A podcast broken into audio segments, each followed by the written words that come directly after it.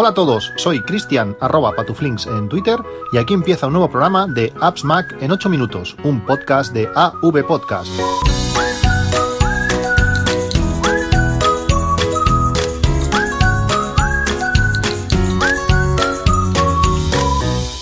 Hola a todos, 6 de noviembre de 2019. Este capítulo, después de mucho tiempo, está patrocinado por Perfumia. Como sabéis, Perfumia es esa marca de perfumes inspirados en perfumes eh, conocidos, pero a un precio mucho, mucho mejor, mucho, mucho más bajo. Eh, durante estos días eh, está ofreciendo um, promociones muy interesantes. Ahora además los podéis encontrar en, Amazon, tienen su propia tienda en Amazon y con el código APSMAC1 tanto en su tienda como en, Amazon, tendréis ventajas. Si compráis directamente en su web, tenéis el enlace en, las notas del podcast, o tendréis 10% de descuento en todos los productos y además eh, os enviarán cuatro muestras de sus nuevas fragancias eh, premium. Si lo hacéis eh, mediante Amazon, también con el mismo código, AppsMac1, tendrás un 2 euros de descuento por cada frasco adquirido y además también se le enviarán, eh, os enviarán esos cuatro muestras de, las nuevas fragancias premium. probarlos, yo llevo mucho tiempo, muchos meses utilizando los perfumes de Perfumia y realmente están, están genial. Hablando del último podcast, eh, donde os comenté sobre Revolut, eh, parece que, que, he sido el último en, llegar. Eh, he recibido muchísimo feedback, muchísima gente estaba utilizando Revolut. me habéis explicado muchísimos casos donde la tarjeta va muy bien, donde la, la aplicación es genial, realmente súper completa y solamente puedo hacer que confirmarlo, que realmente está, está genial. Eh, además, estos días, como permite eso de hacer el cambio de monedas sin comisión, eh, no sé cuántas monedas tiene, 20, 25, pues he estado jugando un poquito haciendo trading con entre dólar y, euro, que está bien, no al no ser una criptomoneda, pues no pasa nada si, si luego sube la moneda y ya no la puedes revender, por decirlo así, porque luego puedes hacer compras por internet y sin problema. Pues como digo, he estado jugando un poquito entre eh, euro-dólar y bueno, pues llevo casi un, eurillo ganado en estos cambios de moneda eh, por estos eh, cambios de precio que, tienen que tienen las monedas pues cada, cada día. Además, el otro día tuve que, que comprar, bueno, comprar no, que renovar eso, el seguro de, del coche. Eh, cuando te hacen una oferta buena tienes que pagar con tarjeta, creé una tarjeta virtual, por Apple Pay metí el dinero justo que me pedían y, hice el pago en esa tarjeta virtual. Luego la, la puedes dar de baja al instante y el año que viene ya no te pueden correr con esa tarjeta porque esa tarjeta no no, no, existe. Está, está genial. Como sabéis, en las notas del podcast tenéis el, enlace y si aún no tenéis Revolut, pues dándote de alta en ese enlace, pues os, os darán, os darán 6, 6 euros.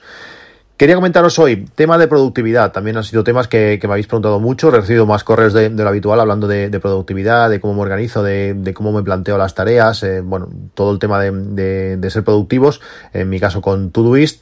Y os recomiendo pues unos artículos de, la web efectividad.com, que tenéis el enlace también en las notas del podcast, donde ellos donde hacen un planteamiento un poco distinto a, como, como a mí o como yo me organizo. Pero bueno, está bien. Eh, habla de diferentes maneras, cómo se organiza él, cómo gestiona las tareas, cómo las introduce. Eh, son varios artículos, no sé son ocho artículos o algo así le podéis echar un ojo y os va a hacer ver algunas cosas que quizás no os habéis planteado en el, tema de, tareas. Eh, eh, en el caso, como digo, que es el, la aplicación que yo utilizo, eh, la ayuda está genial, tiene muchísimas opciones. Eh, si no sabéis cómo, cómo empezar, además que también plantea cómo utilizar Todoist, pues con los diferentes métodos de, con GTD, con técnicas de nombres y personas extrañas, pues hay diferentes técnicas para, para ser implantadas en, en Todoist.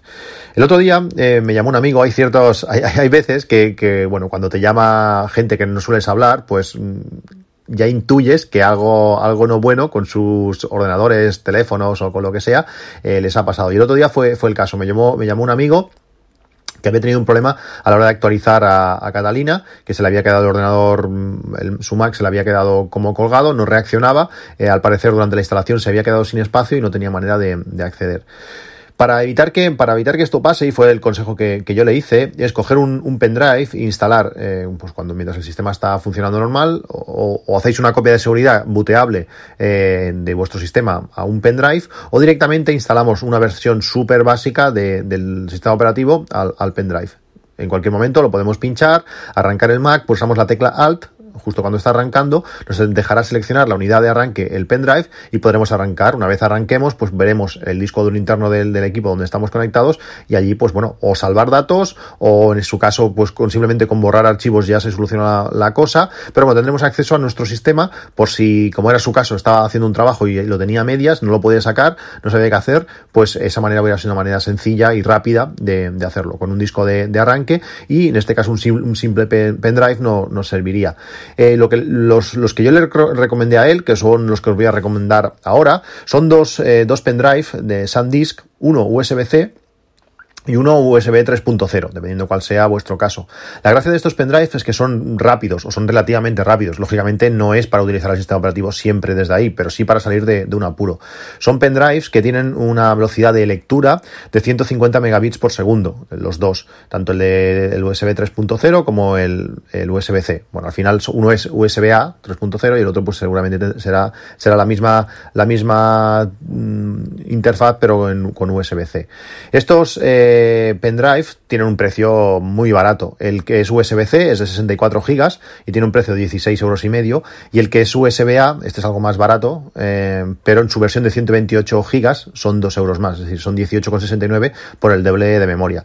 Como digo, son pendrives que siempre está bien eh, tenerlos y por ese precio pues te puede salvar, te puede salvar de, unas horas de, de, angustia, de no saber qué hacer, a ver cómo salvo el sistema, no puedes restaurar porque tienes datos dentro, pues con el USB-C, eh, bueno, con este USB, con el sistema operativo en, en un pendrive USB lo puedes, lo puedes solucionar. Estos días también han sido días, eh, estuve escuchando el podcast de, Naseros donde hablaban de ransomware, está, está realmente bien, eh, plantea cosas que, bueno, cosas que son muy lógicas, pero que no me había planteado nunca, eh, problemas, al parecer el ransomware se está convirtiendo en un problema muy común, no sé si lo sabéis exactamente lo que es, pero así explicado muy a grosso modo, son mediante pues un virus o un, una, una, un archivo que os envíen por, por email o de alguna manera, se ejecuta un programa, una aplicación en tu ordenador y esa aplicación lo que te hace es cifrar los archivos que tienes en tu, en tu propio ordenador. Una vez los archivos quedan cifrados, pues quedan inutilizables. Y la única manera de descifrar y volver a restaurar, por decirlo así, tus datos es eh, pagando un rescate por ellos. Eh, normalmente son en bitcoins y pueden ser pues cantidades, pues lo que el secuestrador eh, quiera, desde pocos euros a miles de, a miles de euros. La casualidad quiso que es un día o dos después de haber escuchado el, podcast de Naseros, eh, en varias empresas importantes de, España hayan, sufri hayan, sufrido pues ataques eh, ransomware dejando todos sus datos eh, inutilizados. Imaginaos una empresa que se encargue de bueno pues de gestionar no sé una asesoría o, bueno o empresas importantes que sus datos queden queden totalmente inutilizables pues puede ser un, gran problema tanto para hacer pedidos como para clientes como para gestión propia de la empresa es, es algo complicado. A raíz de eso pues durante estos días estoy planteándome estoy auditando por decirlo así los sistemas de copia de seguridad que estoy haciendo, tanto en el NAS como de forma externa. Y me estoy planteando, pues, eh, igual que, ahora lo que hago, pues hago una copia al NAS y después el NAS se sube a, servidores eh, por internet, Google Drive y similares, lo que voy a hacer va a ser eh, crear además imágenes desvinculadas, que no sean actualizables, que no sean versionables sino que simplemente pues la imagen se sube, esa imagen queda ahí y la siguiente vez será una imagen nueva. Si un ransomware o lo que fuera actuara, pues podría actuar sobre varios archivos que no serían, no seguirían replicando pues con cada nueva eh, versión. Eso es, es interesante. También relacionado con copias de seguridad, hace, hace tiempo estuve leyendo sobre, no recuerdo qué bloque era, si, si era en, Night of iMac o en Mac Rumors, uno de los editores eh, se planteaba y, mostraba su inquietud por las copias de seguridad de la, de la aplicación Fotos, de nuestras fotos que tenemos en el iPad o de nuestras fotos que tenemos en el, en el Mac. Y planteaba ciertos eh, puntos. Eh, cuando, cuando nosotros tenemos todas nuestras fotos en, en iCloud, pues realmente la copia de seguridad es un poco relativa.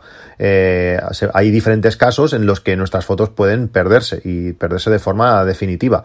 ¿Qué pasa? Él plantea, ¿qué pasa si, si borras la librería sin querer? O, nos la borran. Imaginaos, no sé, dejáis el, el iPhone a, alguien, por lo que sea le da, lo selecciona todo, le da a eliminar y hasta luego. Sí, se va a una carpeta durante no sé cuántos días, pero eh, bueno, si alguien le da por borrarlo, por lo que sea, eh, las fotos es, están perdidas. O si alguien tiene acceso a, nuestra cámara y a nuestra cuenta por, por alguna cosa.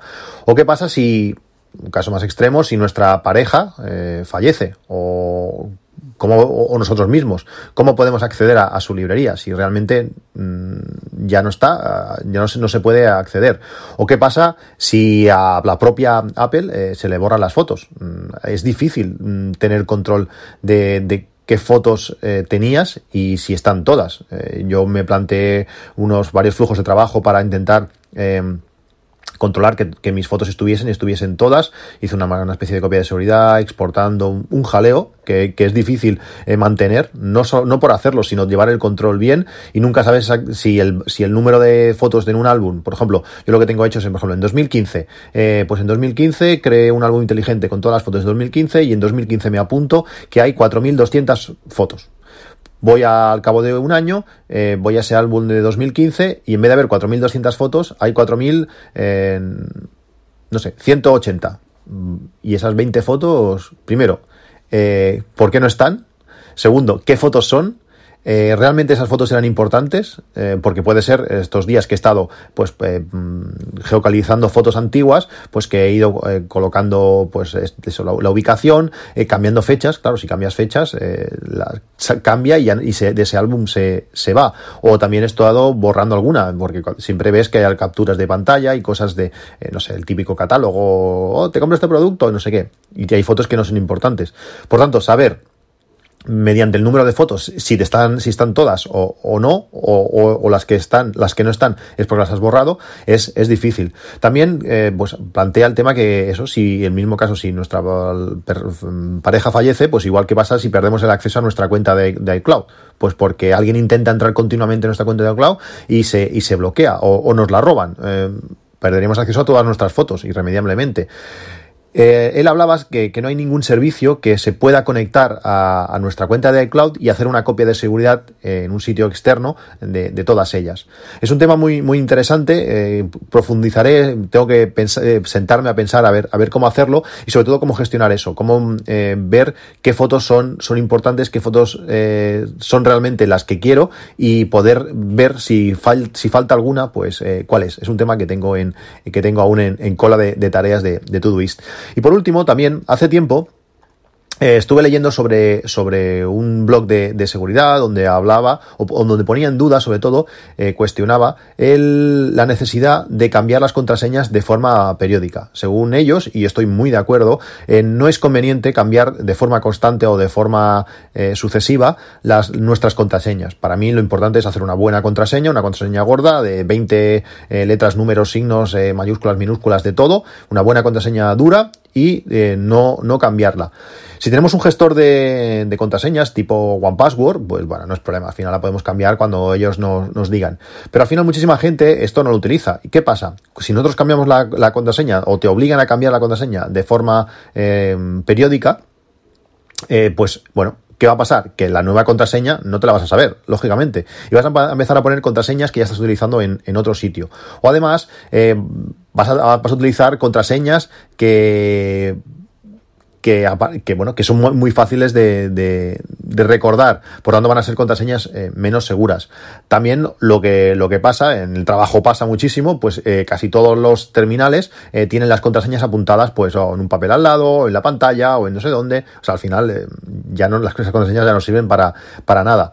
Y si, si vas haciendo estas cosas continuamente, llega un momento que ya no, ya no tienes claro de qué equipo es, de cuál pusiste, si ha caducado, es, es, un, es un desastre. Todo esto viene, viene a colación porque eh, hace un par de días mi, la contraseña de, que utilizo en el trabajo eh, me decía que se iba a cambiar eh, sí o sí y tenía fecha, no recuerdo, igual hasta el 5 de, diciembre.